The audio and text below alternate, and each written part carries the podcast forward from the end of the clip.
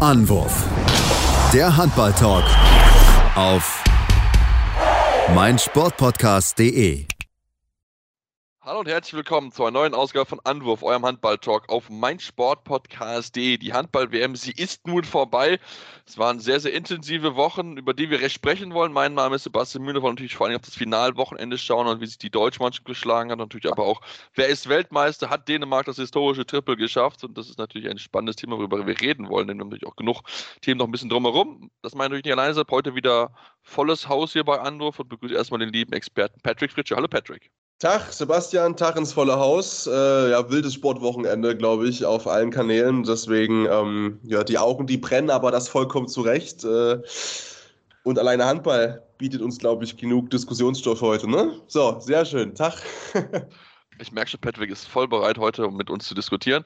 Ich grüße an der Stelle dann auch den, noch den lieben Robin Bulis, bevor wir gleich loslegen können. Hallo, Robin. Ja, hallo, ihr beiden. Ja, lass uns auch dann erstmal anfangen mit der deutschen Mannschaft, über die wir natürlich auch reden wollen. Ne? Das erste Spiel gewesen am Sonntag, nachdem sie ja äh, sich, ges sich, gesichert haben, dass sie im Spiel um Platz 5 spielen dürfen. Nach dem Sieg, ähm, ja, und jetzt hatten sie, äh, nach dem Sieg über Ägypten und jetzt hatten sie Norwegen vor der Brust, als Revanche quasi für die Hauptrunde. Ja, was soll man sagen, Patrick? Es hat gereicht, 28 zu 24 und die deutsche Mannschaft und kann sich mal wieder bei Mr. Andy Wolf im Tor bedanken.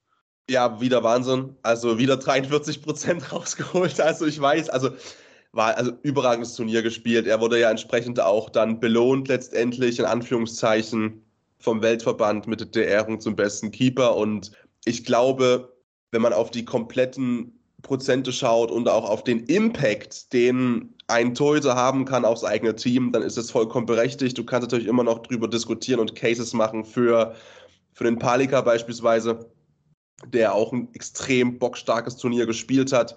In Landin bisschen im normalen Modus, sage ich mal, was für einen Niklas Landin immer noch brutal ist, aber naja, eher im normaleren Modus unterwegs, deswegen dahingehend schon mal völlig, völlig berechtigt.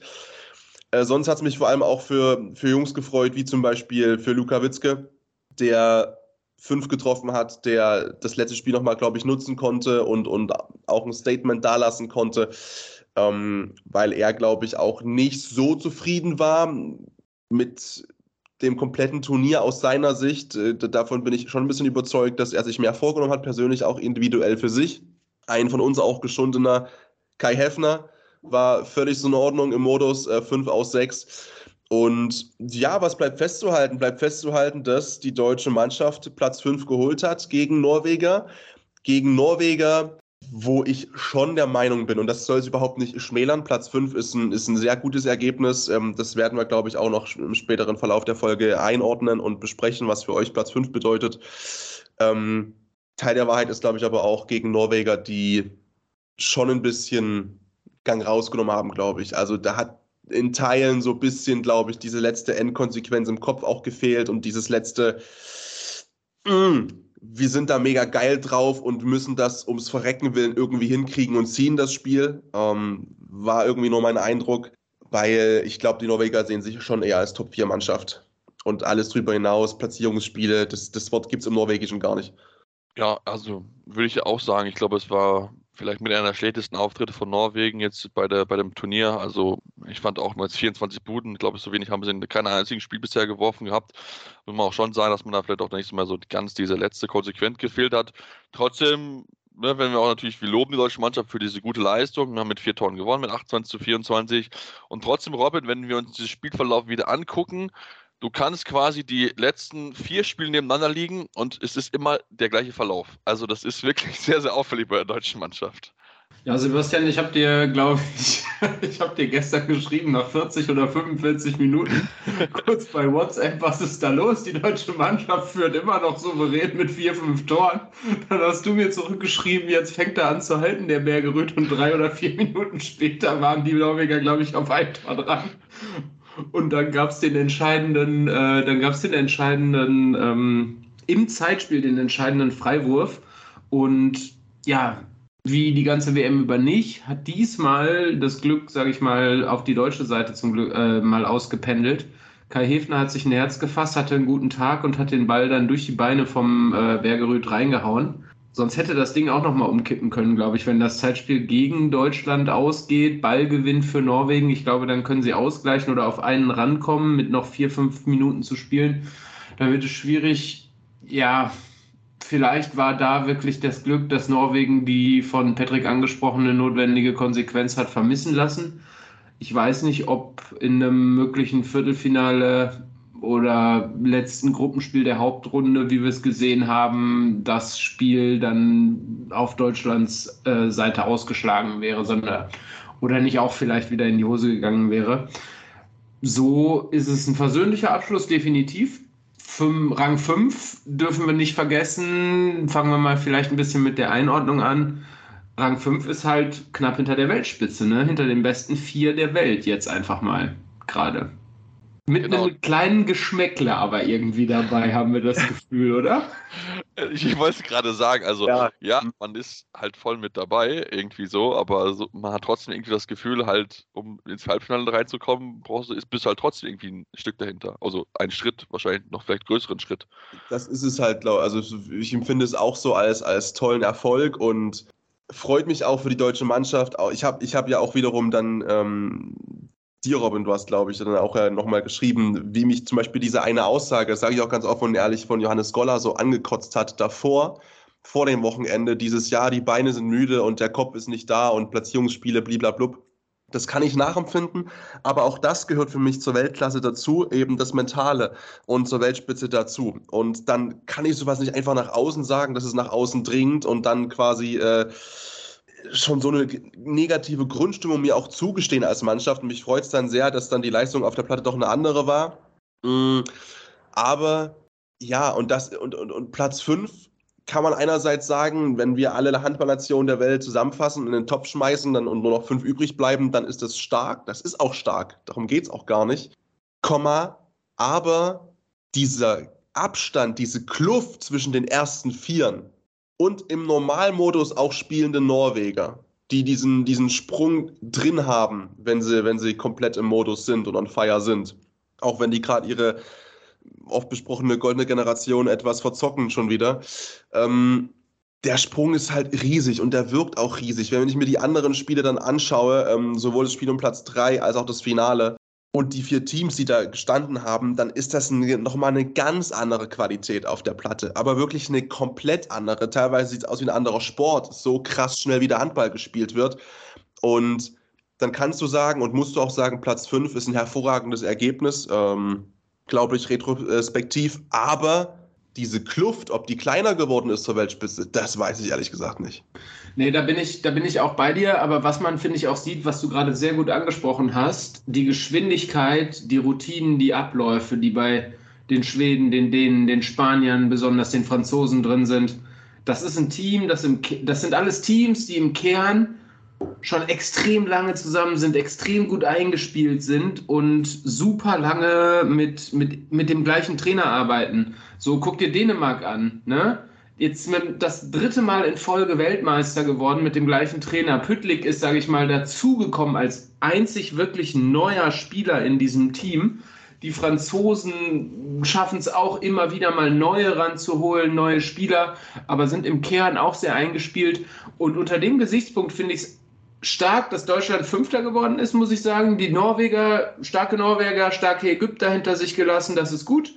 Island ist früh raus, zum Beispiel, ne, keine Rolle, also nicht wirklich die Rolle gespielt. Das ist gut. Und dann sehe ich doch auch wieder ein bisschen für die Zukunft, auch wenn wir gesagt haben, es fehlt vielleicht Durchschlagskraft und Breite im Kader, aber wenn Alfred Gislason mit einer Truppe, mit, einer, mit, mit einem Kern von Spielern zusammenarbeiten kann, diese Achse, die wir auch schon besprochen haben, beziehungsweise die Martin Strobel auch angesprochen hat in unserer WM-Vorschau schon, nämlich Andreas Wolf hinten im Tor, All-Star geworden, bester Torwart der Weltmeisterschaft. Johannes Goller im Innenblock, Juri Knorr als Mittelmann. Juri Knorr, bester Assistgeber der Weltmeisterschaft geworden, 52 Assists und äh, bester junger Spieler. Also dann glaube ich schon, dass da was aufgebaut werden kann. Wir sind noch von dieser Weltspitze entfernt, da bin ich vollkommen bei dir. Wenn ich mir das gestern angeguckt habe, dieses Finale, dann sehe ich da Deutschland nächstes Jahr nicht und vielleicht auch noch nicht in zwei Jahren. Aber lass die sich mal einspielen, lass die mal ein bisschen mehr miteinander arbeiten. Alfred Gislason, finde ich, ist da der richtige Mann für.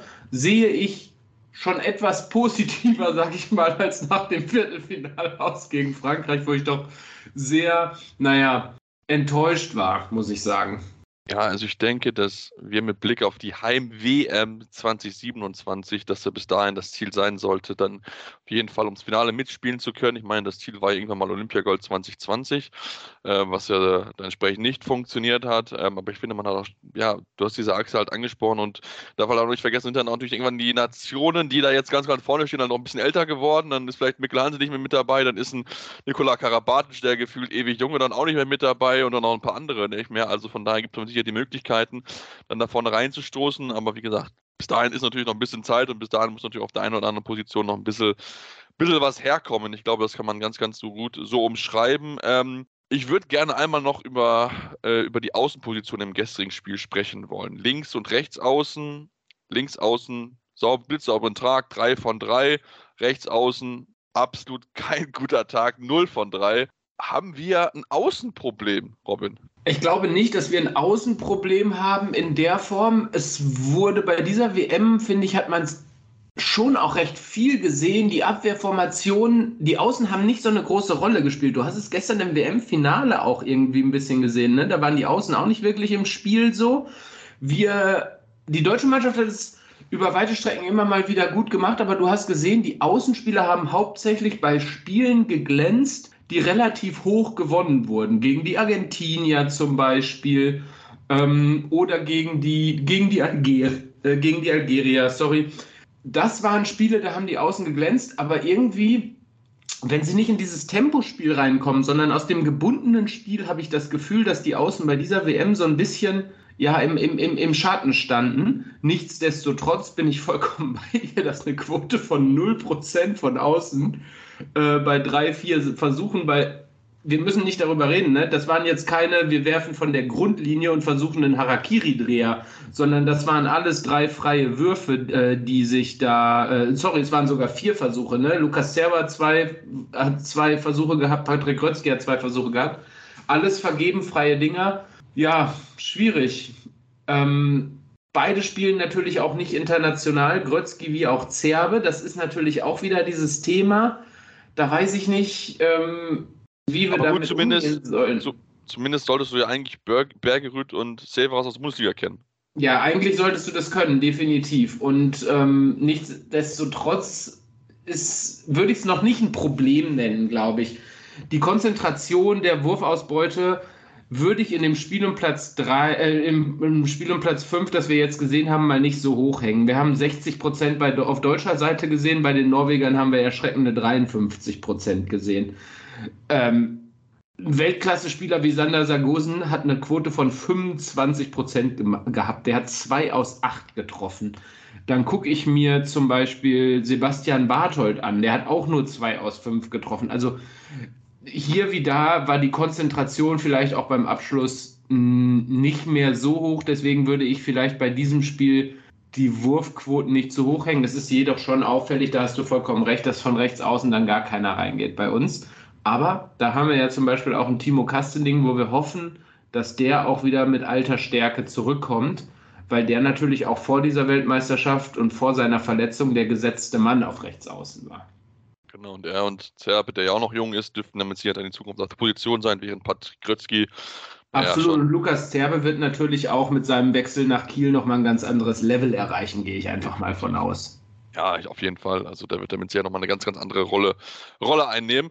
Lasst uns vielleicht noch über ja, den vielleicht den Unglücksraben von dem Spiel um Platz 5 sprechen. Joel Bierlehm sollte eingewechselt werden in der 53. Minute für Andy Wolf für einen 7 Meter reinkommen. Ja, Wechselfehler begangen, durfte und dann nicht äh, spielen, musste wieder auf die Bank zwei Minuten zu aussitzen.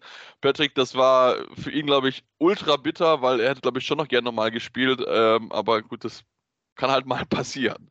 Ja, und auch das, glaube ich, ähm, ja, ist schwierig einzuschätzen. Also da in seinen Kopf reinzuschauen, einerseits äh, habe ich das Gefühl, jetzt sowas sagen zu müssen oder auch sagen zu wollen, weil ich es wirklich so sehe, wie das steckt er weg und das verkraftet er auch und das ähm, ist eine Sache, die, die, die, die, ärgert dich den ganzen Abend. Am nächsten Morgen stehst du auf und sitzt beim Frühstückstisch und dann ist alles wieder in Ordnung. dann kommt Andi Wolf, schnippst die am Ohrläppchen rum, macht ein Späßchen, ist alles gut.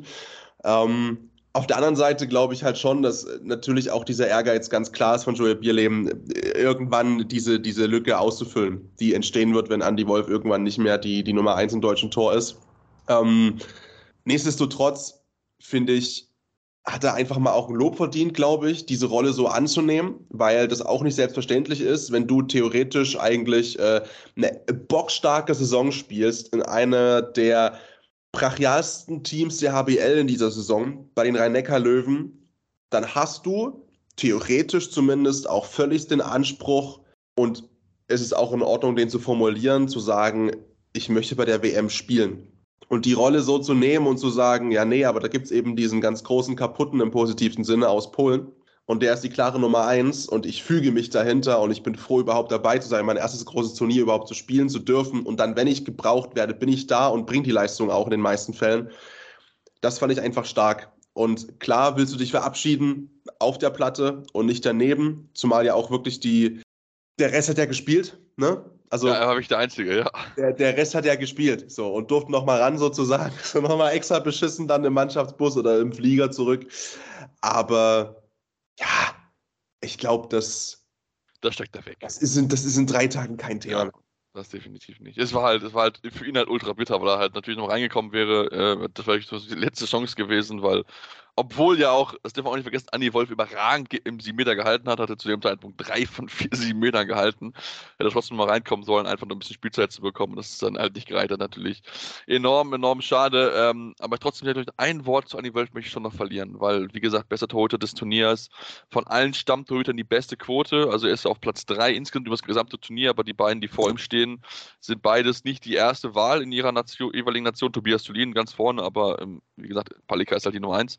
Ähm, und ich finde schon nochmal, dass er nochmal einen Schritt mehr gemacht hat und vielleicht doch nochmal diese Phalanx in diese Top 5 der Torhüter reingebracht hat, Robin. Wie siehst du das? Also ich finde, er gehört ja mittlerweile doch erst auf diesem Turnier, glaube ich, schon dazu. Ja, ich gehe da komplett mit dir d'accord. Ich habe ihn die ganze Champions League-Saison über schon unglaublich stark gesehen bei Kelze. Das ist wirklich da hat er sich schon wirklich in den Fokus gespielt, ist die unangefochtene Nummer 1 dort und sorgt auch dafür, dass Kelze da echt ganz oben mitspielt in ihrer Gruppe. Und was er bei dieser WM abgeliefert hat, mit dem Druck umzugehen, diese junge Mannschaft, sage ich mal, als Rückhalt zu tragen, sein, seine sensationelle WM-Leistung ist halt jetzt auch schon sieben Jahre her. Das ist natürlich echt, das ist richtig, richtig viel Zeit, muss man einfach mal sagen. Und jetzt so wieder zurückzukommen ganz großes Kino. Also ich würde ihn, ich würde ihn, klar, Niklas Landin und Gonzalo Perez de Vargas sind irgendwie gefühlt ein anderes Level für mich. Das sind für mich so die beiden besten Torhüter der Welt einfach, wobei Landin auch nochmal über Perez de Vargas steht, ein kleines Stückchen meiner Meinung nach. Für mich ist auch Was, Perez de Vargas einer so ein bisschen der Enttäuschung der WM. Ich fand ihn nicht so überragend. Ja, ja, stimme ich dir zu.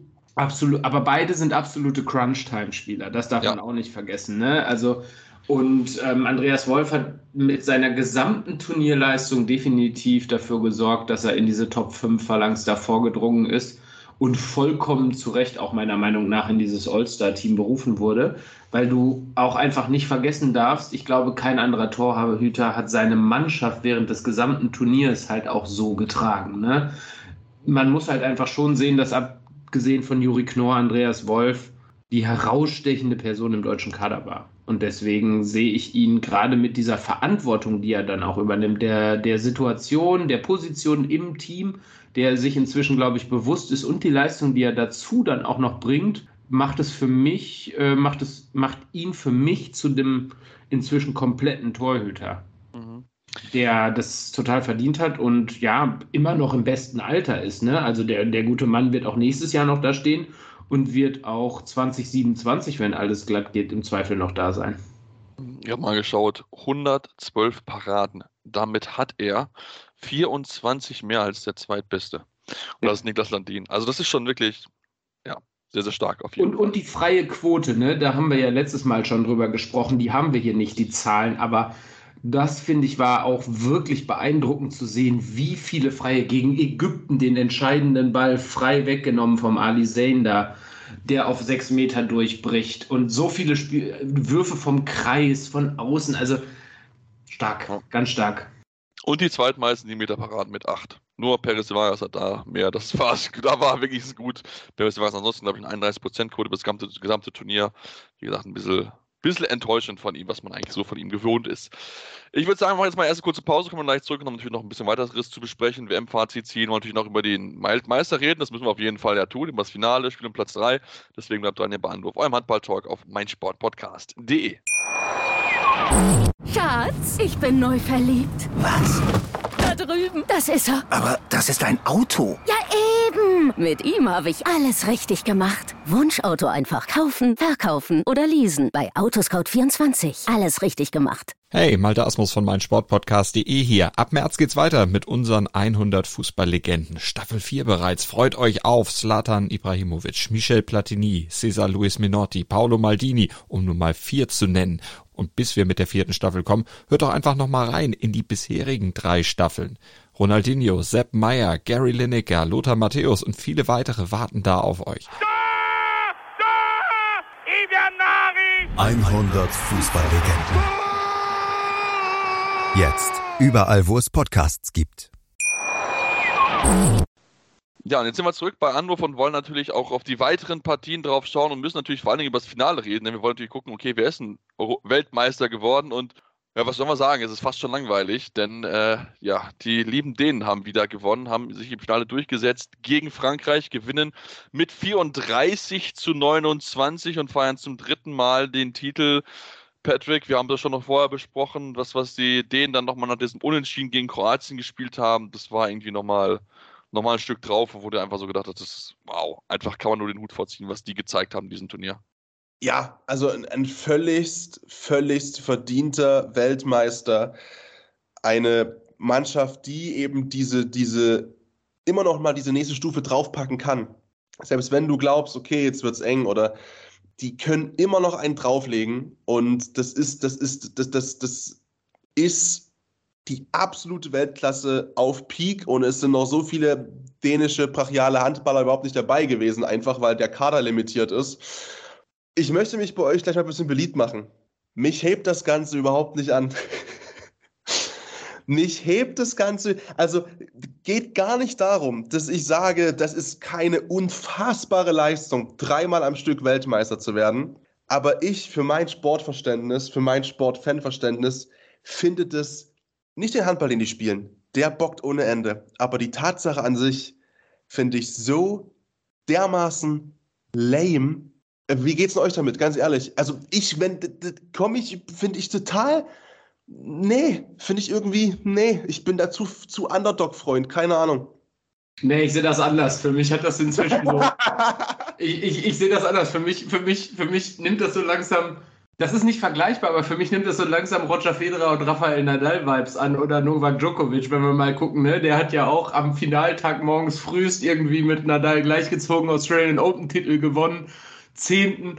Irgendwie, irgendwie habe ich so ein bisschen so Parallele dazu gesehen und, und, und ich finde das schon, ich finde das schon krass. Also mich, mich, mich holt das total ab, dass, dass, dieses, dass dieses Team sich in so einen Rausch spielt. Das war 26. WM-Spiel ohne Niederlage.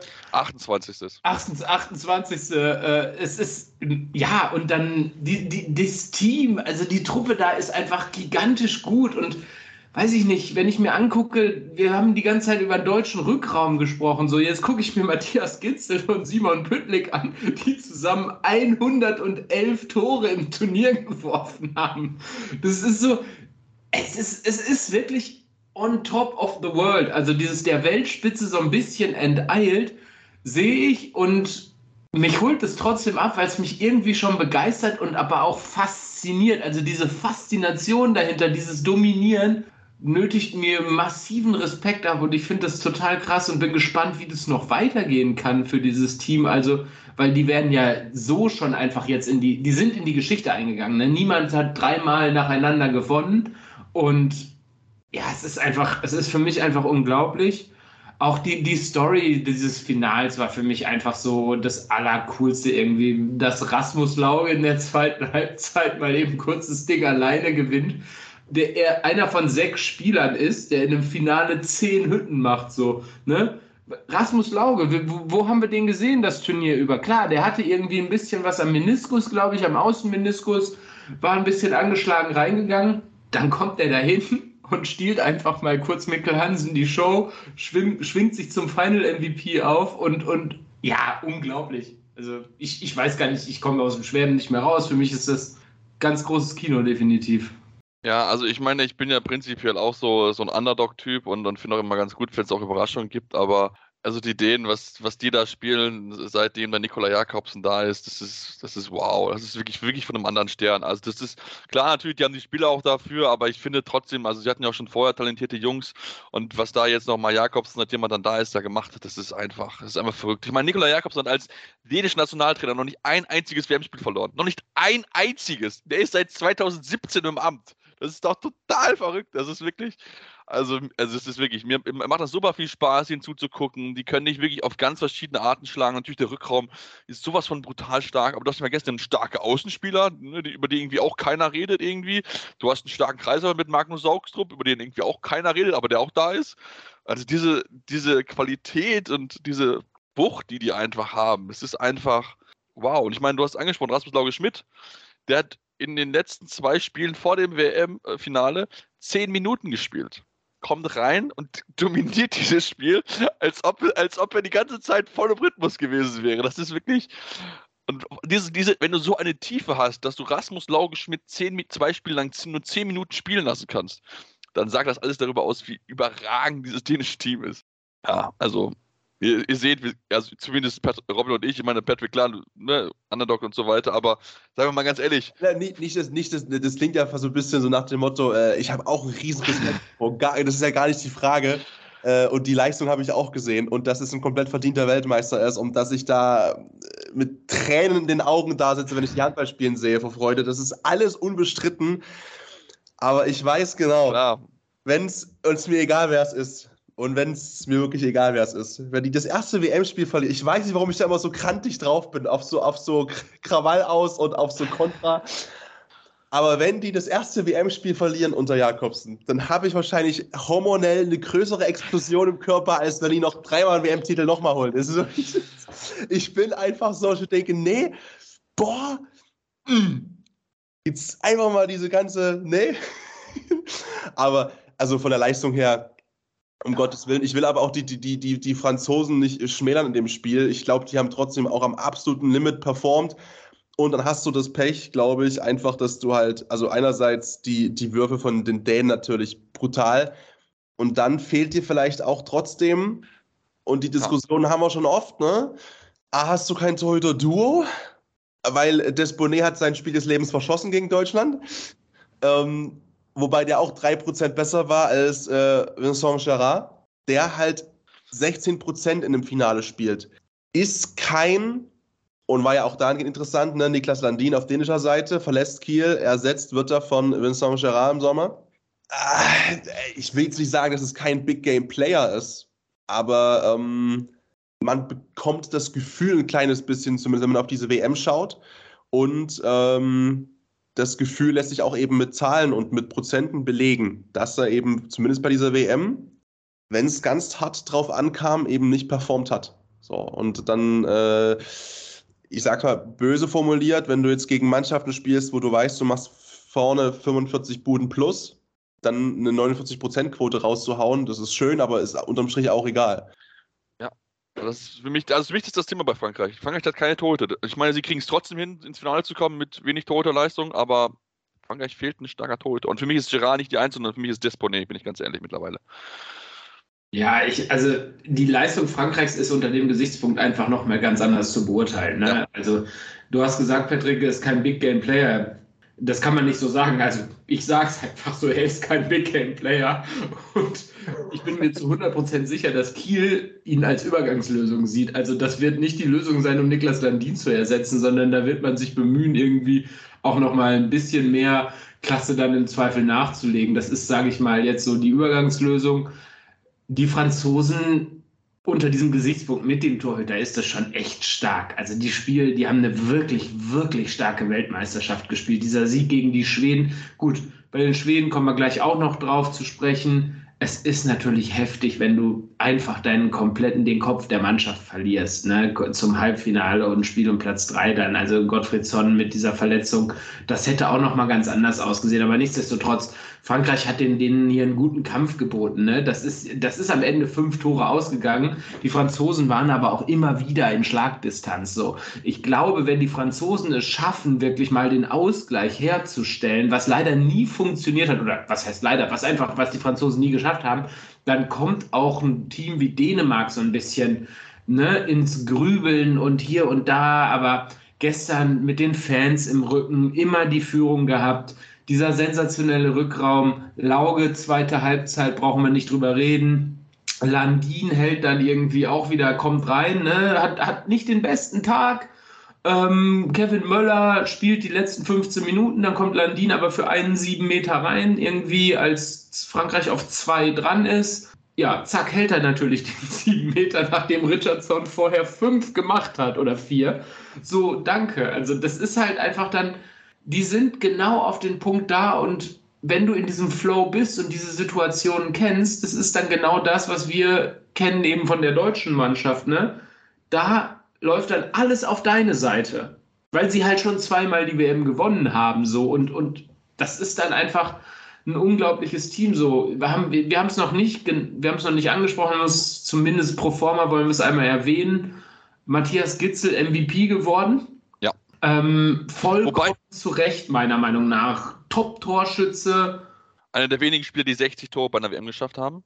Haben nicht viele vor ihm geschafft. Ja, äh, Püttlik hat im Finale gestern, na, wir reden über Lauge, weil er zehn gemacht hat. Püttlik hat halt neun Tore gemacht. Also ist auch im All-Star-Team drin, so kommt, kommt dahin, war Handball-Kennern, sage ich mal, die ein bisschen die Champions League verfolgen, GOG, dänischen Handball, war das schon ein Name, aber so. Also ich, kann, ich hätte das aber auch nicht erwartet, dass er so genau, dominant auftritt. Also niemand hat erwartet, dass Püttlik auf einmal 52 Buden macht und so eine Weltmeisterschaft spielt. Carsten Pitschika, äh, Kommentator, ähm, hat mehrfach angedeutet, er kommt in die Bundesliga. Äh, ich bin mal gespannt. Es wäre, ja, ich würde es mir mega wünschen, diesen Mann in der Bundesliga zu sehen. Bin gespannt, wo er dann im Zweifel hingeht. Ähm, kommt nicht viele für in Frage natürlich. So, und, erstes Gefühl ja, wäre jetzt die SG, weil irgendwie gefühlt alle denen entweder in Benzenburg oder in Kiel landen. Der SCDFA, sage ich mal so, der, also schöne Stadt, kann ich nur mal so einwerfen. ich finde, die Stadt ist unglaublich lebenswert und ähm, Also wenn er jetzt zuhört, sollte er ähm, zukommen. Bitte? Wenn er jetzt zuhört, sollte er unbedingt zu Patrick kommen. Äh, richtig. Der kann auch von mir aus die erste Woche hier pennen bei mir. Also wenn kein er, Problem, er bist ja ganz lieb. Das ist gar kein Problem der legt ja mir die, die dänische WM-Siegprämie hin, da bin ich zufrieden, das ist völlig in Ordnung. Ja, also, natürlich, und ich meine, wenn wir auch über Frankreich reden, müssen wir halt auch noch erwähnen, dass halt die auch zwei Spieler im, im äh, All-Team haben, ne? Neben Remeli auf Mitte, überragendes Turnier gespielt. Also für mich wäre es so, er oder Knorr war für mich derjenige auf der Mitte, den ich da hinstellen würde. Das muss man, glaube ich, schon noch so sagen. Also, dass der Knorr auch relativ nah dran gewesen ist, glaube ich. Und da hast du halt noch einen überragenden Kreisspieler mit Fabregas, ne? der sowohl vorne als auch hinten ein überragendes Turnier gespielt hat. Auch gestern wieder mit drei Buden ganz wichtige Rolle gespielt. Also, ähm, ja, aber was mich, was mich da stört, und das möchte ich vielleicht auch mal jetzt in die Runde hier bei euch, könnt ihr auch gerne eure Meinung sagen. Matthias Gitzel ist der MVP dieses Turniers. Und für mich gehört der MVP ins All-Star-Team. Denn Matthias Gitzel ist nicht im All-Star-Team, sondern Alex Duschebaev, der auch ein gutes Turnier gespielt hat, möchte ich gar nichts abreden oder so, aber MVP nicht im All-Star-Team, das passt für mich einfach. Ja, das ist eine äußerst komische Regel, die sie sich da ausgedacht haben, beziehungsweise wollen sie damit halt irgendwie noch ein bisschen noch, noch jemanden, sage ich mal, unterlegenen du musst es dir halt auch mal angucken, die All-Star-Teams und die MVPs der letzten Turniere immer. Da wird dann immer noch mal jemand reingesetzt, der auch nicht im Zweifel im Finale war, so, ne? sondern irgendwie, wir nehmen den MVP und lassen die Position im All-Star-Team dann frei, um irgendwie noch mal jemand anderen besonders hervorzuheben. Alex Duschebaev, gute WM gespielt, aber Gibt's meiner Meinung nach unter seinen Möglichkeiten geblieben. Also wir kennen es von Alex Duschebaev teilweise auch besser, muss man einfach mal so sagen.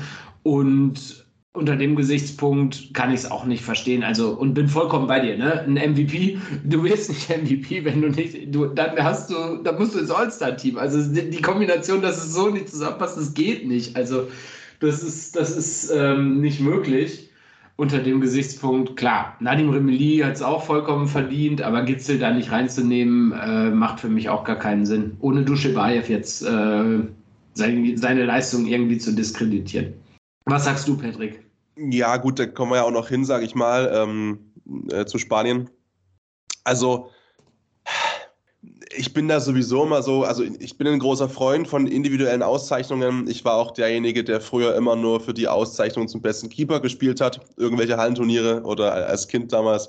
Ähm, aber da ist natürlich immer, du hast es angesprochen, Robin, da ist halt trotzdem auch immer so ein bisschen, ja, auch Politik mit dabei und auch ein bisschen Streicheln mit dabei einfach. Und ähm, das ist einerseits auch die Aufgabe von einem Weltverband sicherlich, irgendwo zwischen den Zeilen da für ganz viel Liebe und Harmonie zu sorgen. Auf der anderen Seite, wenn du halt dann genau den besten Spieler des Turniers und ihr habt es ja auch vorher schon besprochen in der Folge, in der WM-Vorschau. Und wir haben das ja auch bei uns in der WhatsApp-Gruppe ähm, thematisiert gehabt, schon vor der WM. Es ist eben Gitzel geworden. Das war, ich will nicht sagen absehbar, aber es war klar, dass er das Potenzial dazu hat.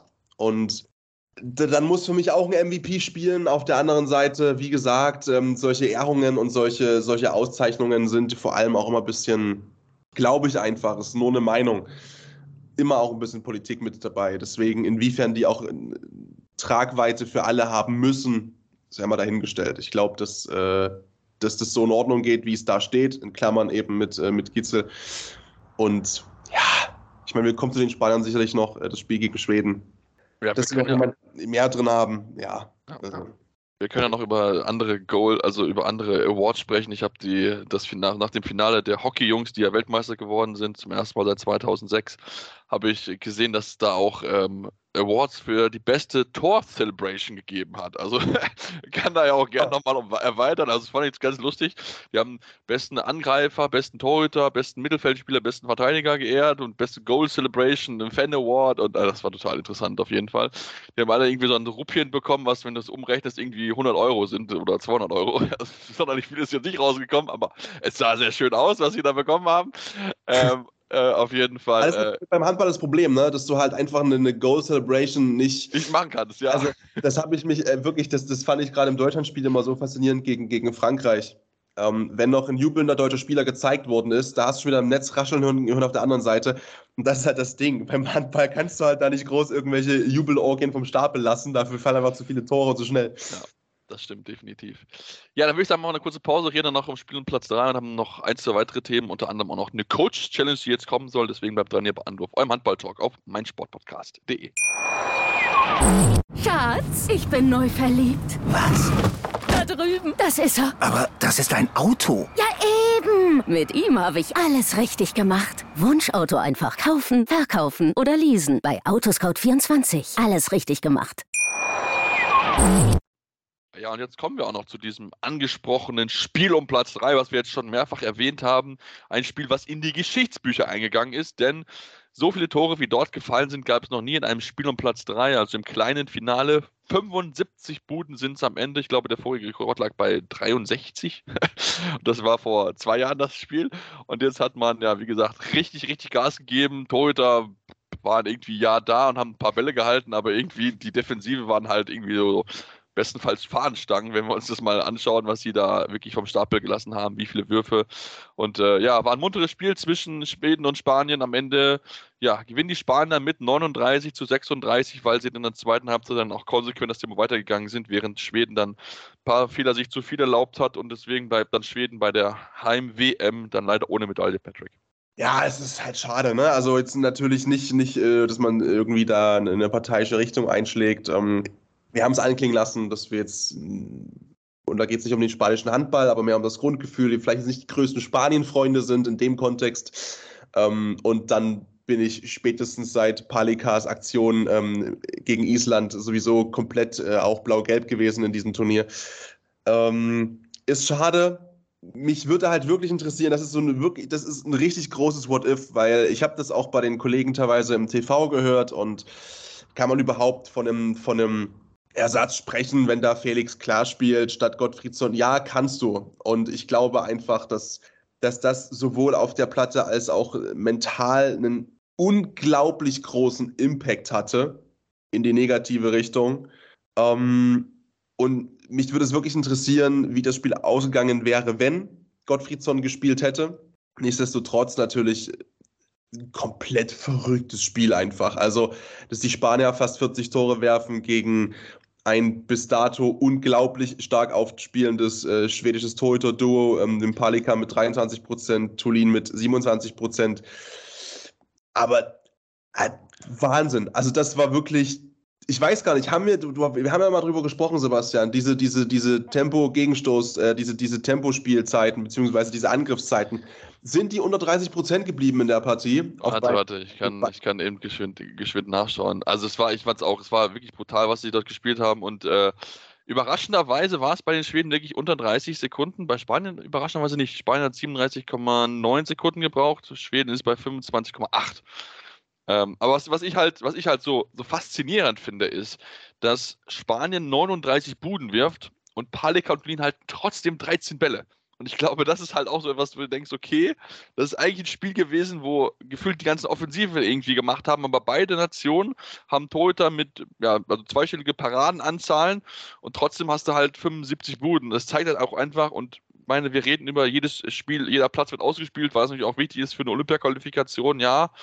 Aber ähm, Robin natürlich in so einem Spiel, also wir haben es ja auch schon viel bei den Champions League Final Fours gesehen, da wird da jetzt nicht so viel Wert auf die Defensive gelegt. Also da kann man auch das, ja, einfach da, also die lassen einfach laufen, so gefühlt.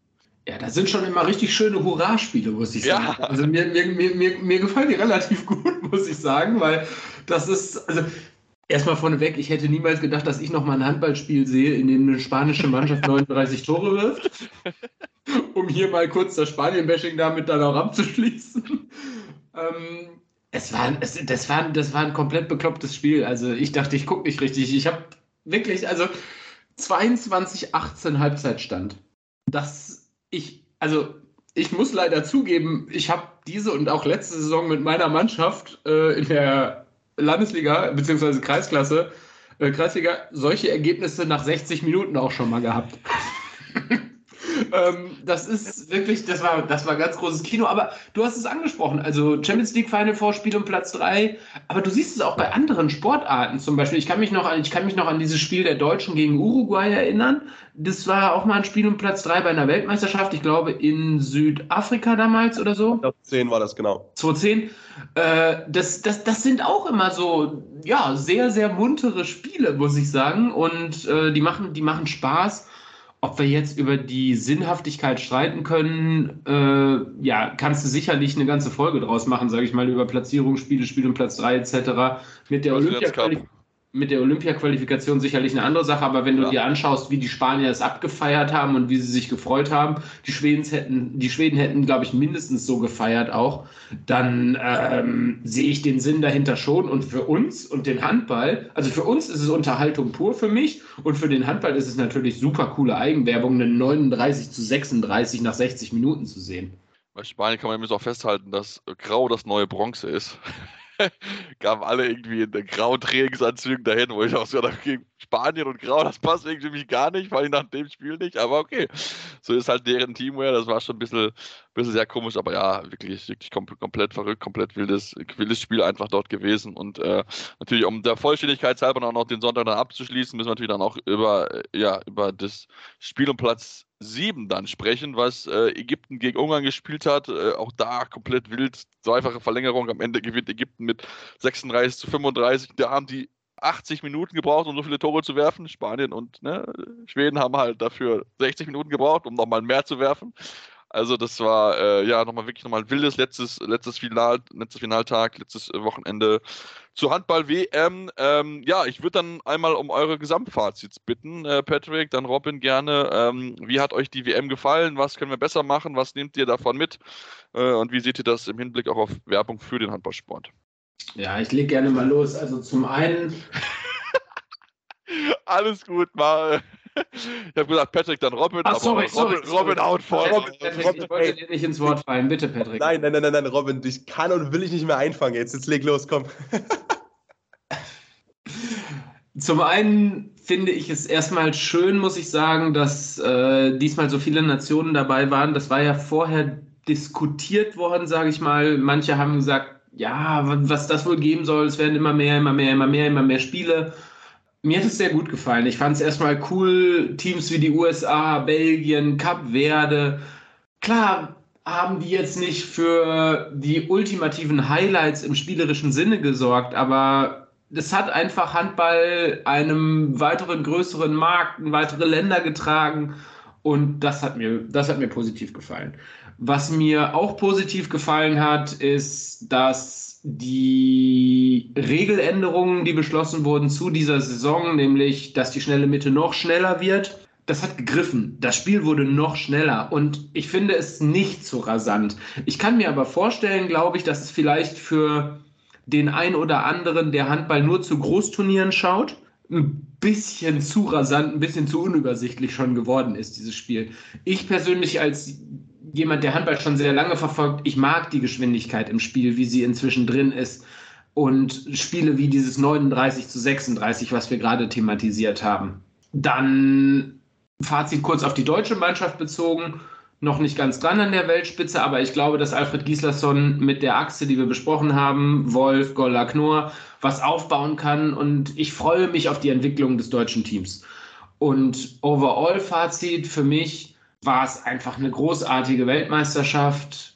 Einzige, was ich sage und was ja manche, manche, manche Experten, Kommentatoren etc. pp. auch gesagt haben, ich würde mich freuen, wenn wir von dieser Zerstückelung wieder wegkommen, dass es an so viele Nationen vergeben wird, eine WM-Ausrichtung. Ne?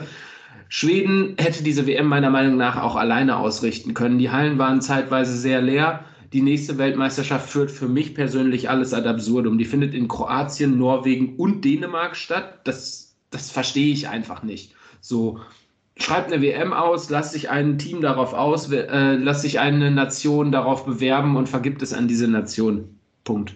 Aber Overall-Fazit, absolut großartige Weltmeisterschaft. Es waren wahnsinnig coole zweieinhalb Wochen, drei Wochen und es hat einfach nur riesig Spaß gemacht und mit Dänemark natürlich einfach einen gigantisch verdienten Sieger äh, bekommen. So, Patrick, jetzt darfst du bitte. Danke, ja, also ich, äh, ich schließe mich an. Nein. ähm, ein Punkt, den ich auch ansprechen wollte, ist genau diese, diese Buntheit dieser Weltmeisterschaft, die ich auch extrem cool fand. Also ich habe das letztes Mal schon genossen, 21. Ähm, da war ja vor allem über äh, Gauthier Mumbi gesprochen worden, über diesen, wie er sich selbst auch nennt, diesen Kongo-Koloss, der mir da so im Kopf geblieben ist, äh, wo auch Shaquille O'Neal sich ja gemeldet hat, sogar bei ihm. Und das sind einfach Geschichten, die ich aus einer WM mitnehme. Und dieses Jahr hast du eben die Cap Verde mit dabei. Du hast äh, diese Betten-Story, die zusammengekracht sind, mit dabei. Und das sind irgendwie diese schönen Geschichten, unabhängig vom Sportlichen, die mir persönlich so wichtig sind, die die einfach so eine WM irgendwie so rund machen so und, und so bunt machen. Die US-Amerikaner, die in beide Richtungen Ausschläge haben. Einerseits, die beißen sich durch das Turnier, auf der anderen Seite hast du dann jemand, der äh, quasi Player of the Game wird als eigentlich deutscher Viertligaspieler und dann plötzlich eine WM-Partie in Anführungszeichen im Rahmen des für ihn Möglichen bei allem Respekt dominiert und dann auch diese Auszeichnung bekommt entsprechend. Also das ist schon das ist erstmal schon cool. Und es war für mich auch die, die WM, mit der ich mich am meisten so beschäftigt habe in meinem Leben bisher und die ich am meisten verfolgt habe. Und ich kann ganz klar sagen, dass das für mich viele Partien waren, wo ich auch glaube, die würden noch eskalativer Emotionen auslösen in mir, wenn die nicht vor 37 Leuten und einem Kameramann in Katowice stattgefunden hätten. Irgendwo. Ähm, das ist wirklich auch eine Sache, die, die ich äh, schade fand weil Handball einfach das Potenzial hat, das haben wir in Schweden gesehen, einfach halt tausende Hallen zu füllen und zwar bis zum letzten Platz. Natürlich auch nicht alle Spiele, das ist schon klar. President's Cup will ich gar nicht in die Halle reingucken. Das ist so eine Sache zum Beispiel, die ich zu bemängeln habe, unabhängig davon, dass ich super viel Spaß hatte beim kompletten Turnier. Ähm, in President's Cup. Also ja, natürlich, dass du dann niemanden für eine Woche dann nach Polen schleppen möchtest und dann fliegen die Mannschaften wieder heim und fliegen nach Hause. Okay, kann ich nachvollziehen. Äh, Im Endeffekt, boah, die Jungs dann weiterspielen zu lassen vor einem absoluten Nullpublikum, ähm, weiß ich nicht, ob das, ob das unbedingt sein muss, äh, ganz ehrlich. Äh, und ob das auch den Jungs dann so viel Spaß macht auf der Platte, weiß ich wirklich nicht. Ähm, zur deutschen Mannschaft bin ich, bin ich ein bisschen nüchtern tatsächlich. Äh, vielleicht auch, weil ich boah, ist schwer zu sagen, schon auch in der Richtung unterwegs war, dass eigentlich Platz 5, Platz 6, dass, dass, dass das drin ist. Und dass ich da auch ganz fest dran geglaubt habe von Beginn an, dass es einfach drin ist. Ähm, jetzt ist es so, die, die Nuancen, die man sieht, und Juri Knorn, Andy Wolf, das sind halt individuelle, einzelne Leistungen, die für mich hervorstechen. Und sonst, sonst war ich boah, in den ersten Spielen extrem hyped. Und dann wurde die Realität, sage ich mal, wieder erkenntlich, wo eben der aktuelle Ist-Zustand liegt äh, im Welthandball für die deutsche Mannschaft. Aber ich habe definitiv Lust bekommen, extrem Lust bekommen, sowohl auf die Rückrunde als auch natürlich auf das Turnier dann nächstes Jahr 2024 zu Hause. Und ich glaube, dass die deutsche Mannschaft einen hervorragenden Job dahingehend gemacht hat, auch zu zeigen, ey, es gibt übrigens auch noch andere Sportarten in Deutschland außer Fußball.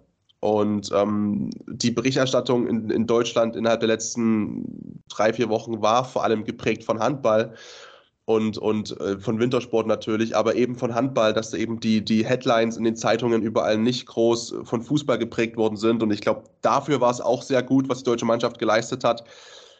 Ähm, es sind noch Wege nach oben zu gehen. Das sehe ich schon auch so. Das merke ich auch in meiner Emotion einfach, wenn ich auf das Turnier drauf schaue. Aber, und das ist, glaube ich, das Wichtigste, ähm, es hat Bock gemacht und Hunger auf mehr. Und es ist nicht eher so ein, okay, ist auch gut, dass es vorbei ist jetzt.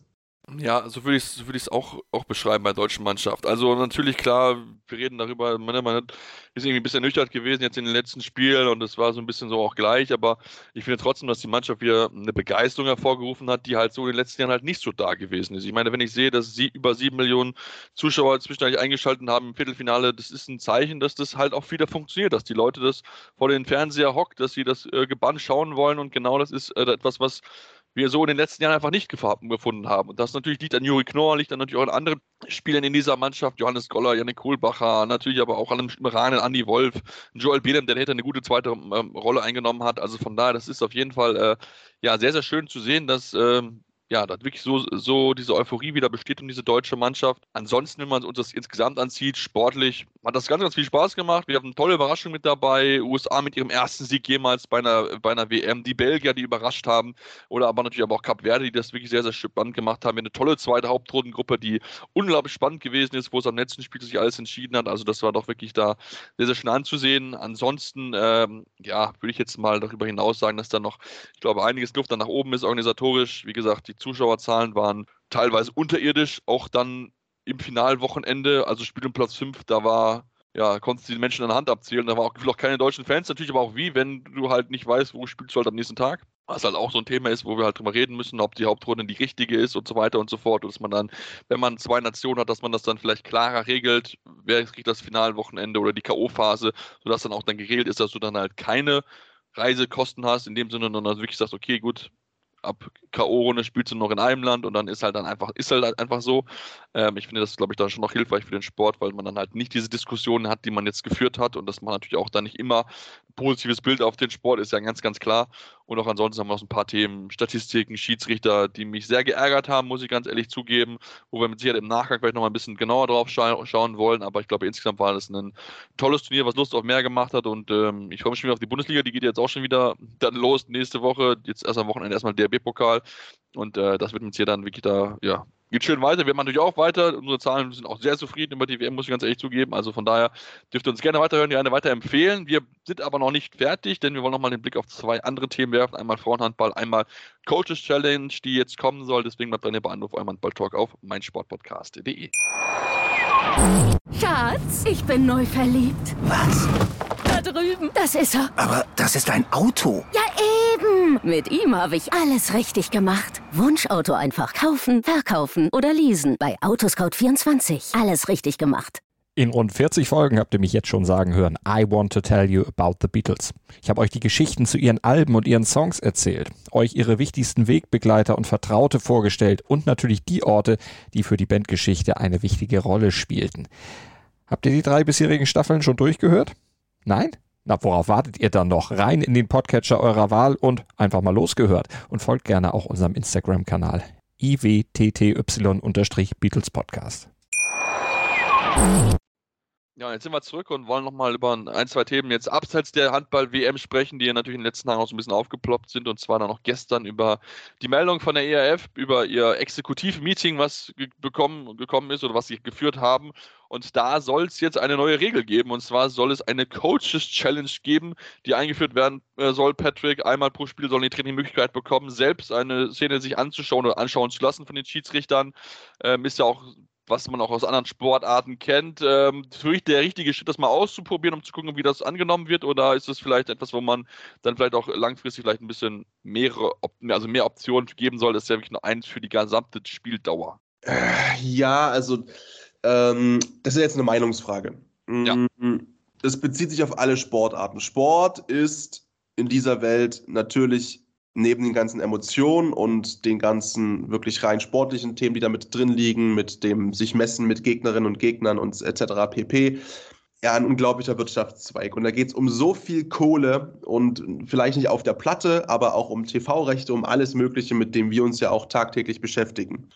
Dass dann eine Fehlentscheidung, egal in welcher Sportart, extrem krasse Ausmaße haben kann und Geld verursachen kann, äh, Negativkosten, ausbleibendes Geld, wenn man irgendwie ein Spiel verliert, knapp, kann ich das komplett nachvollziehen, dass man aus diesem Aspekt heraus sagt, ey, es darf keine Fehlentscheidung mehr geben. Ich bin ein kompletter Gegner von der Technologisierung von Sport. Ähm, Wenn es nicht, sage ich mal, äh, um, um, Sportgeräte geht oder so, dass die verbessert werden oder so.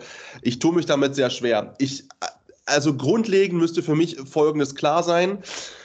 Natürlich müsste auch diese Entscheidung, die dann auf dem Video ähm, überprüft wird, das muss im TV verfolgbar sein für die Zuschauerinnen und Zuschauer. Das muss aber auch in der Halle auf dem Würfel verfolgbar sein irgendwo, was sich da angeguckt wird, um für eine gewisse Transparenz zu sorgen. Das größte Problem ist äh, beim Fußball zum Beispiel, was ja ein riesen Kritikpunkt ist am Videobeweis, die fehlende Transparenz äh, für die Zuschauer im Stadion. So, und äh, das muss für mich gegeben sein dann kann man das ausprobieren und ähm, dazu muss man aber auch sagen, dass die Kameras, die ich bei den Videobeweisen gesehen habe bei dieser Weltmeisterschaft, wo ich mir dachte, teilweise, äh, hä?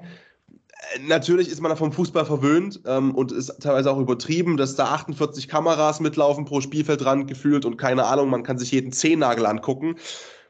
Aber dann sollte das auch möglich sein, beim Handball äh, das komplette Spiel mit Kameras so zu begleiten, dass ich mir alles genau auch ranzoomen kann. Da gab es einige Entscheidungen auch im Frankreich-Deutschland-Spiel, wo es um rote Karten ging, wo ich gedacht habe, ihr zoomt doch mal rein oder geht das nicht? Oder kriegt es nicht hin, mit eurer 7-Megapixel-Kamera da mal ins Bild reinzuzoomen? Und da hast du keinen Weg gefunden, wo ich dachte, ey, befriedigt mich jetzt ansatzweise als TV-Zuschauer.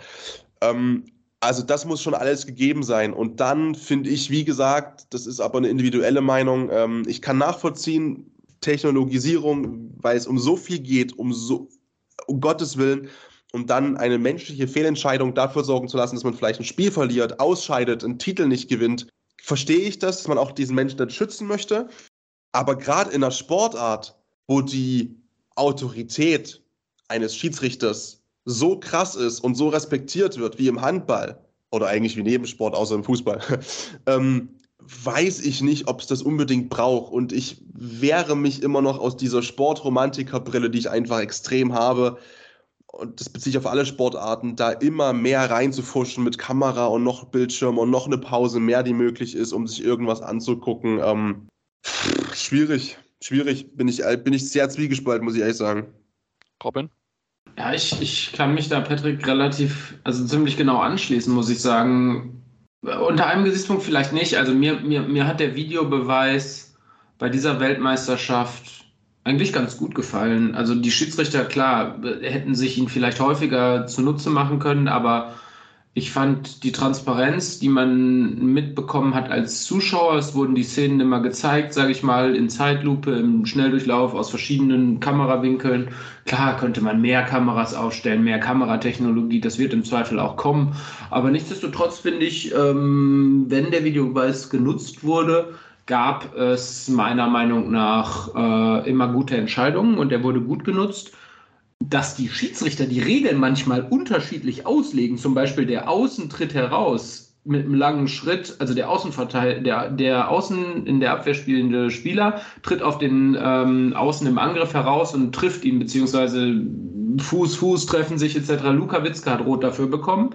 Äh, zweimal danach erinnere mich an, ich mich an Situationen, wo es nur zwei Minuten gab und es sich dann im Zweifel gar nicht angeguckt wurde. Das ist aber nicht dem Videobeweis an sich, sage ich mal, vorzuhalten, sondern den Schiedsrichtern wiederum. Die Coaches Challenge, um auf das Thema wieder zurückzukommen, sehe ich persönlich ja als nicht nötig. Ich halte den Handball für viel zu schnell über 60 Minuten, als dass eine Coaches Challenge in diesen 60 Minuten Einfluss oder Einfluss auf das Spiel hat oder Sinn machen würde. Also für mich ist es ein bisschen ein Tropfen auf dem heißen Stein, ehrlich gesagt, wenn wir den Coaches eine Challenge pro Spiel zur Verfügung stellen. Ja, also ich bin ja prinzipiell Fan von Challenges für Videobeweis. Also ich finde, da gibt es Sportarten, die machen das sehr, sehr gut. Ich finde zum Beispiel im Hockey wird das sehr, sehr gut gelöst, dass dort, dass du immer eine Challenge hast pro Halbzeit und die wird immer weiter fortgesetzt, bis du einmal falsch liegst und dann ist sie halt weg. Also das finde ich auch sehr gut, weil natürlich das natürlich auch die Spieler so ein bisschen erzieht, sage ich es mal so, dass du halt nicht für jedes ja, vielleicht Pseudo-Foul, dass du halt so ein bisschen hervornimmst einfach. Ähm, das finde ich schon sehr, sehr schön, auch sehr, sehr gut gelöst eigentlich, aber ich finde auch dieses, es ist eigentlich zu wenig, um wirklich relevant zu sein, weil ich meine, die Schiedsrichter treffen so viele Entscheidungen innerhalb dieser 60 Minuten, da ist, glaube ich, eine große Fehlentscheidung, glaube ich, dann im Endeffekt nicht entscheidend. Klar, es kann sein, wenn es ein knappes Spiel ist, ne, ist mit Sicherheit möglich, aber glaube, wenn man das macht und wenn man das vernünftig machen will, dann muss man dann ein bisschen über andere Lösungen einfach drüber nachdenken. Es ist einfach so, da muss man da, glaube ich, klarere Wege finden, dass man das einbaut. Aber insgesamt, glaube ich, muss sowieso der Videobeweis, glaube ich, noch ein bisschen, du hast angesprochen, ne, wann wird er eingesetzt, wann musst du hingehen und so weiter und so fort. Also das ist ein bisschen, für mich noch ein bisschen, äh, ja, willkürlich ein bisschen zu sehr in die Schiedsrichter überlassen, die sich dann manchmal sehr sicher fühlen, aber wo du es eigentlich da anguckst, okay, das geht einfach nicht. Zum Beispiel jetzt auch ich glaube, was war es im Finale? Der, der, der Ellbogen gegen den Hals, wo du klar rote Karte geben musst, aber es nur zwei Minuten gibt. Also, ähm, wenn du das anguckst im TV-Bild, dann ist es halt die rote Karte. Oder ich glaube, beim Deutschlandspiel war es sogar. Beim Deutschlandspiel müsste es sogar gewesen sein, meine ich, genau. Ähm, ja, also schon, schon sehr, sehr willkürlich einfach das Ganze. Deswegen Schauen wir mal, wie es dort weitergeht. Wollen aber auch den Blick noch werfen auf den Frauenhandball, über den wir auch immer regelmäßig berichten. Jetzt während der WM nicht so viel, aber wollen natürlich jetzt mit Ende nochmal wieder drauf schauen, denn es gab ja ein paar Spiele in den vergangenen Tagen und da wollen wir den Blick werfen auf den äh, DRB-Pokal. Denn Viertelfinale stand an. Das Final Four ist jetzt somit fix. Und was soll man sagen, Patrick? Der BVB kann nur zugucken, wenn in Stuttgart gespielt wird. Scheiden überraschend aus gegen die HSG Bensheim Auerbach. 33 zu 34 verlieren sie am Ende. Das ist ein riesen Rückschlag für die Dortmunderinnen. Die Dortmunderinnen haben sich mit äh, einer eigentlich guten Leistung ein freies Wochenende erspielt. Ähm, ähm, nee, also es ist vor allem halt super ärgerlich, weil du halt einfach das komplette Spiel eigentlich ja führst auch, ne? Und ähm, im Normalfall auch, dass Gegnerinnen sind, äh, wo du sagst, ganz klar, der Anspruch muss immer sein, zu gewinnen. Äh, aus Dortmunder Perspektive, aus Dortmunder Sicht, egal in welchem Wettbewerb. Und natürlich ist es dann umso ärgerlicher, wenn du eigentlich dieses Spiel auch so gestaltest, dass du halt in Führung liegst die ganze Zeit, nahezu bis kurz vor Ende. Ähm, und dann, ja, auswärts 33 Tore wirfst, das eigentlich reichen müsste auch. Und dann aber Bensheim sagt, ja nö, ähm, wir werfen halt 34. Und andererseits hat der Pokal seine eigenen Gesetze. Und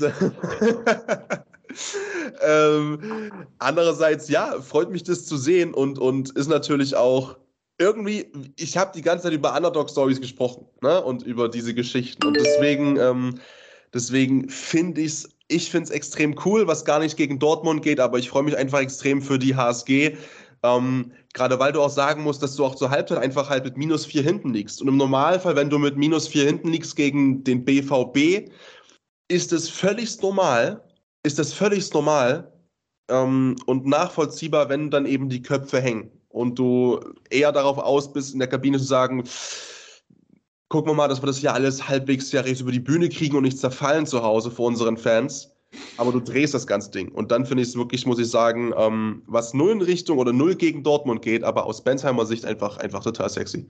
Ja, vor allem, dass sie sich in der gesteigert haben in der Defensive. Ne? In der ersten Halbzeit kassieren die 21 Gegentore und in der zweiten ist dann halt nur 12 zu. Und das musst du halt gegen Dortmund erstmal schaffen, nur 12 Tore zuzulassen. Dafür ist diese Offensivpower, die die BVB-Damen da haben, eigentlich zu krass. Also das ist wirklich, haben sie wirklich gut gemeistert und natürlich gehen sie auch als Underdog dann natürlich in das äh, Final Four, denn wenn wir über die anderen natürlich reingehen, ist es schon, schon noch Favoriten und ich meine, der große Favorit ist eigentlich sowieso klar, Robin. Das sind die SGB Bietigheim haben gewonnen bei der HSG Bad Wildung Vipers 47 zu 33.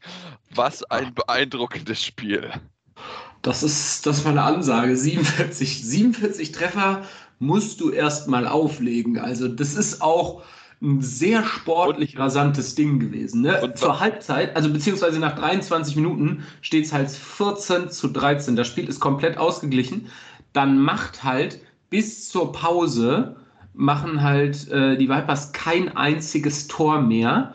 Äh, und, und Bietigheim setzt sich auf, was waren es dann, 22, 13 ab. Ne? Dann führen sie zu 9 zur Halbzeit, das Ding ist durch. So, ne? Dass dann aber äh, die Vipers noch 20 Hütten machen, sage ich mal, in der zweiten Hälfte. Also ich glaube, da hat niemand mehr verteidigt in der zweiten Halbzeit. Nee, definitiv. Das war, das war, also, sorry, aber 80 Tore, das ist, das ist ganz, das ist ganz wild. Also, das ist ein wildes Spiel. Und äh, ich weiß nicht, ein, zwei, drei, ich glaube, drei oder vier Spieler bei Bietigheim haben jeweils sechs Tore gemacht. Bei Bad Wildungen machen Annika Ingenpass und Verena Oswald die Hälfte aller Tore einfach mal eben kurz. Also mehr als die Hälfte aller Tore. Die kommen zusammen auf 18 Tore. Das, ist, das hat ja fast schon dänische Verhältnisse mit Ritzel und Püttlik.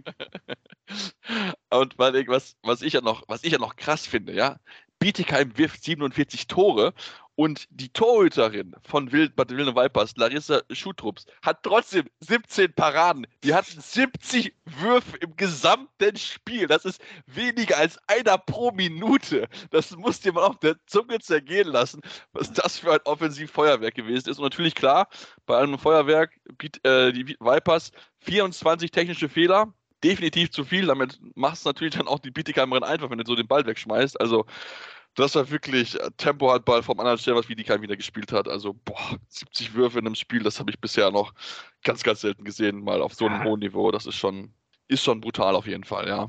Totaler Wahnsinn. Und wie du gesagt hast, du, ähm, du hast vollkommen recht, Bietigheim geht spätestens nach dieser Performance, aber auch ne, nach diesem bisherigen Saisonverlauf, wie sie sich auch in der Bundesliga präsentieren, da als absoluter Favorit rein. Aber nichtsdestotrotz, wir haben es bei Binsheim Auerbach gesehen, ähm, es kann alles passieren. So Metzingen und Oldenburg. Oldenburg ist auch stark, einfach stark. Und in einem Final Four ähm, ist immer noch mal eine ganz andere Hausnummer so. Und ich freue mich drauf. Ich bin gespannt, was es gibt, glaube aber schon, dass Bietigheim das relativ ja, souverän machen wird und das Double dann diese Saison auch holen wird. Ja, das glaube ich auch. Du hast erwähnt, Oldburg ist auch mit drin, haben gewonnen mit 34 zu 25 in der Bundesliga absteigen HL Buchholz Rosengarten. Und wenn wir über die starke Offensive der Bietigheimerin sprechen, müssen wir es auch über die der TUS Metzing sprechen, über die Tussis. Denn die werfen 48 Tore gegen äh, TuS Lindford, gewinnen am Ende mit 48 zu 30, haben nur zwei Würfe weniger und auch die haben ein absolutes Feuerwerk abgerissen, Patrick. Ja, wie meine, meine, meine Sweatpullover und so, die Bestellung ist schon raus, wie gesagt. Ne, aus also das ist ja wirklich, äh, wenn ich es wenn wirklich schaffen sollte aus der Saison ohne einen Fanartikel aus Metzingen, dann Chapeau an mich selbst. Also wie gesagt, das war natürlich, ja, klar, du kannst natürlich in Klammern setzen, gegen wen wurde gespielt, gegen Lindford, ähm, die überhaupt, glaube ich, happy sind oder happy gewesen sind, da noch eine Rolle zu spielen in einem Viertelfinale im DAB-Pokal, das ist auch völlig in Ordnung. Auch hier hast du halt wieder trotzdem das Gefühl, 48 Treffer und auf der Gegenseite immerhin noch auch 13 Paraden. Also das ist halt trotzdem einfach, äh, ja, also das, das könnte in Sphären hochgehen, das Ganze, die komplett abstrus sind, die ich auch im Handball so noch nie gesehen habe. Also da fehlen noch 2 bis 50 und dann, dann liegt der Pullover im Warenkorb.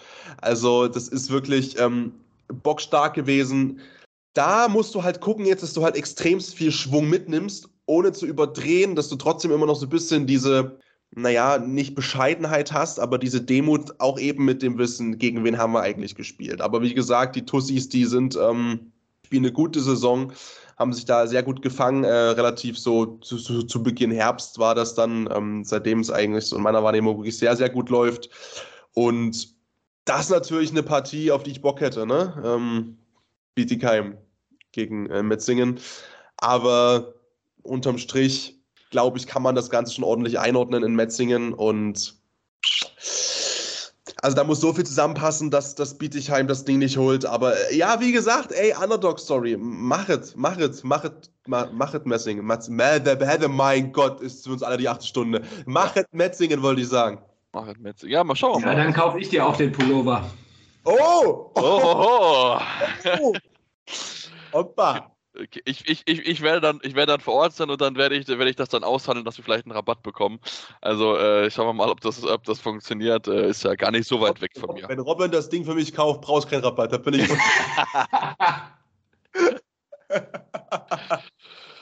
Ja, dann schauen wir mal, wie die dann die Auslosung dann sein wird, wer gegen wen im Halbfinale trifft und dann natürlich dann das, wie gesagt, Final Four findet ja in Stuttgart statt, das Pokal-Final Four und dann schauen wir mal, wie es dann dort weitergehen wird. Wir sind jetzt heute am Ende unserer heutigen Ausgabe.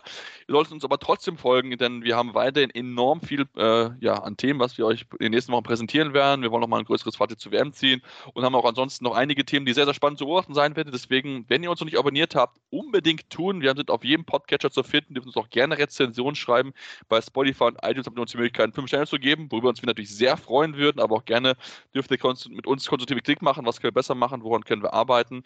Dürfen uns auch folgen auf Social Media Kanälen, Facebook, Twitter, Instagram mit dem Handle Andor findet ihr uns dort jeweils. Und ja, dann hören wir uns dann diese Woche auf jeden Fall nochmal wieder, denn wir haben ein tolles Interview aufgenommen am Freitag, wo Patrick und ich in Berlin gewesen sind. Und dann, ja, seid mal gespannt, was wir dort, wen wir dort als Gast hatten. Und äh, bis dahin wünsche ich euch alles Gute hier bei Anruf eurem Handball-Talk auf meinsportpodcast.de. Anwurf. Der Handball-Talk auf meinsportpodcast.de. Schatz, ich bin neu verliebt. Was? Da drüben. Das ist er. Aber das ist ein Auto. Ja, eben. Mit ihm habe ich alles richtig gemacht. Wunschauto einfach kaufen, verkaufen oder leasen. Bei Autoscout24. Alles richtig gemacht. Wie baut man eine harmonische Beziehung zu seinem Hund auf? Puh, gar nicht so leicht. Und deshalb frage ich nach, wie es anderen Hundeeltern gelingt, beziehungsweise wie die daran arbeiten. Bei Iswas Dog reden wir dann drüber. Alle 14 Tage neu mit mir, Malte Asmus und unserer Expertin für eine harmonische Mensch-Hund-Beziehung, Melanie Lippisch. Iswas Dog mit Malte Asmus. Überall, wo es Podcasts gibt.